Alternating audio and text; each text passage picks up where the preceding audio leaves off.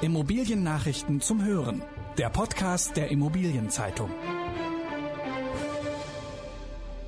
Gerichte verhandeln über Gewerbemieten.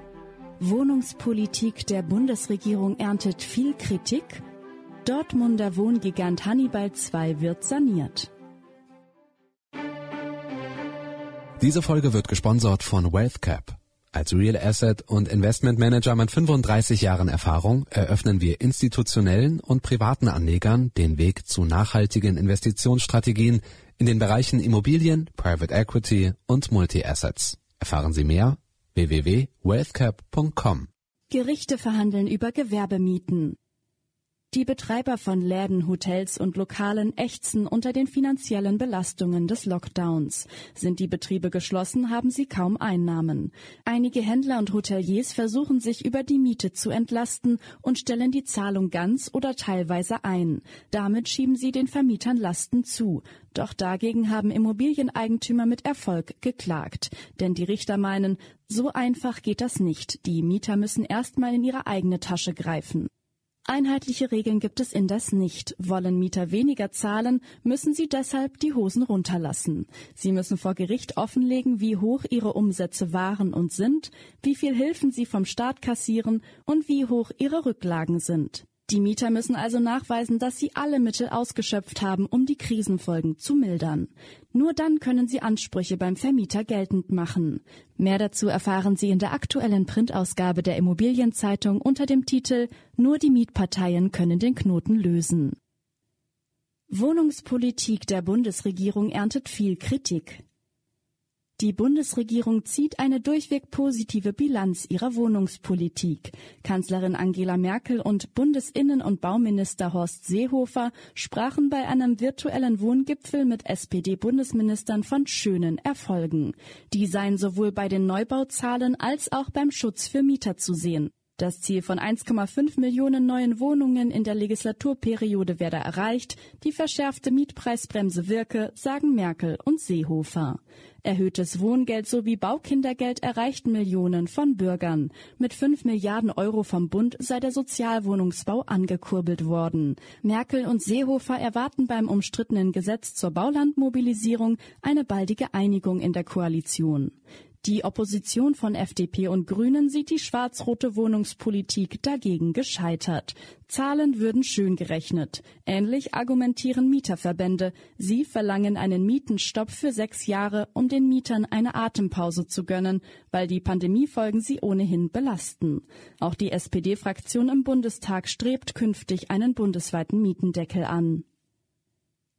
Dortmunder Wohngigant Hannibal II wird saniert. Die Frankfurter Forte-Gruppe ist die neue Besitzerin des derzeit leerstehenden Wohnblocks Hannibal II in Dortmund. Der Gebäudekomplex mit mehr als 400 Wohneinheiten hatte im Jahr 2017 überregional Schlagzeilen gemacht. Damals hatte die Stadtverwaltung ihn wegen Bau- und Brandschutzmängeln binnen kurzer Zeit räumen lassen. Der bisherige Eigentümer Lianeo Real Estate hatte im November 2020 von der Stadt Dortmund die Baugenehmigung für eine Sanierung erhalten. Das Sanierungsprojekt wird jetzt aber die Forte-Gruppe in Angriff nehmen. Im zweiten Halbjahr 2021 sollen die Arbeiten beginnen. Forte möchte Hannibal II dauerhaft in seinem Bestand halten. Deutschland ist zweitgrößter Anlagemarkt der Welt. Anleger haben im vergangenen Jahr weltweit 762 Milliarden US-Dollar in Immobilien investiert. Das ist mehr als ein Viertel weniger als im Rekordjahr 2019. Der Maklerkonzern JLL erklärt diesen Rückgang mit der Corona-Pandemie. Die Investoren konnten deswegen nicht mehr problemlos in andere Länder reisen.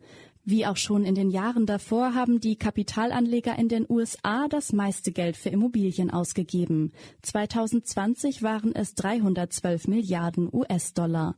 Deutschland liegt nach dieser Rechnung auf Platz zwei. Hier wurde mit Wohnungen, Büros, Handelsimmobilien, Logistik und anderen Immobilien 72 Milliarden US-Dollar Umsatz gemacht. Drittgrößter Markt für Anlageimmobilien war Großbritannien. Warenhäuser können Micro-Hubs werden. Logistiker könnten geschlossene Warenhäuser nutzen. Das schlagen Experten wie der Logistikentwickler Francisco Bär von der Firma Four Parks vor. In den Warenhäusern, die derzeit vielerorts eine Schließungswelle erleben, könnten Waren gelagert und sortiert werden, um sie dann schnell zu Kunden in den Innenstädten zu bringen. Bisher nutzen Amazon und Co. vor allem Verteilzentren weit draußen oder am Stadtrand. Da die Kunden ihre Bestellungen aber immer schneller haben wollen, müssen die Logistiker näher an die City rücken. Dort gibt es jedoch kaum freie Flächen. Diesen Mangel könnten ehemalige Warenhäuser als sogenannte Microhubs beheben. Unter Microhubs versteht man Auslieferungslager, die von Kleintransportern und Lastenfahrrädern angefahren werden. Interesse an Handelsimmobilien sinkt in ganz Europa. Investoren scheinen zunehmend das Interesse an der Asset-Klasse Retail zu verlieren. Der Geldumsatz mit Handelsimmobilien ist 2020 in den meisten europäischen Ländern gesunken. Eine Studie dazu hat der Investor Catella vorgestellt. Diese verzeichnet für Frankreich und Deutschland ein Minus von 32 Prozent und 19 Prozent. Die stärksten Rückgänge erlebten Polen und Italien mit bis zu 82 Prozent. Es gibt aber auch Länder wie Österreich, die Schweiz oder Großbritannien, die gegen den Trend eine Zunahme der Investmentaktivitäten verbuchen. Die Spitzenmieten in Einkaufszentren sind in ganz Europa gesunken. Hier stechen Finnland, Großbritannien, Polen, Italien und Deutschland negativ mit Einbrüchen zwischen 11,9 Prozent und 16 Prozent heraus. In der kommenden Folge wagt der IZ-Podcast einen Ausblick auf die erwartete Entwicklung des gesamten deutschen Immobilienmarkts im Jahr 2021. Das waren die wichtigsten Schlagzeilen der Woche aus der Immobilienbranche. Redaktion Peter Dietz, Jutta Ochs und Volker Thies. Alle News gibt es zum Nachlesen in der aktuellen Ausgabe der Immobilienzeitung. Jetzt 10 Euro sparen mit dem Schnupperabo. Mehr Infos unter iz.de slash Schnupperabo.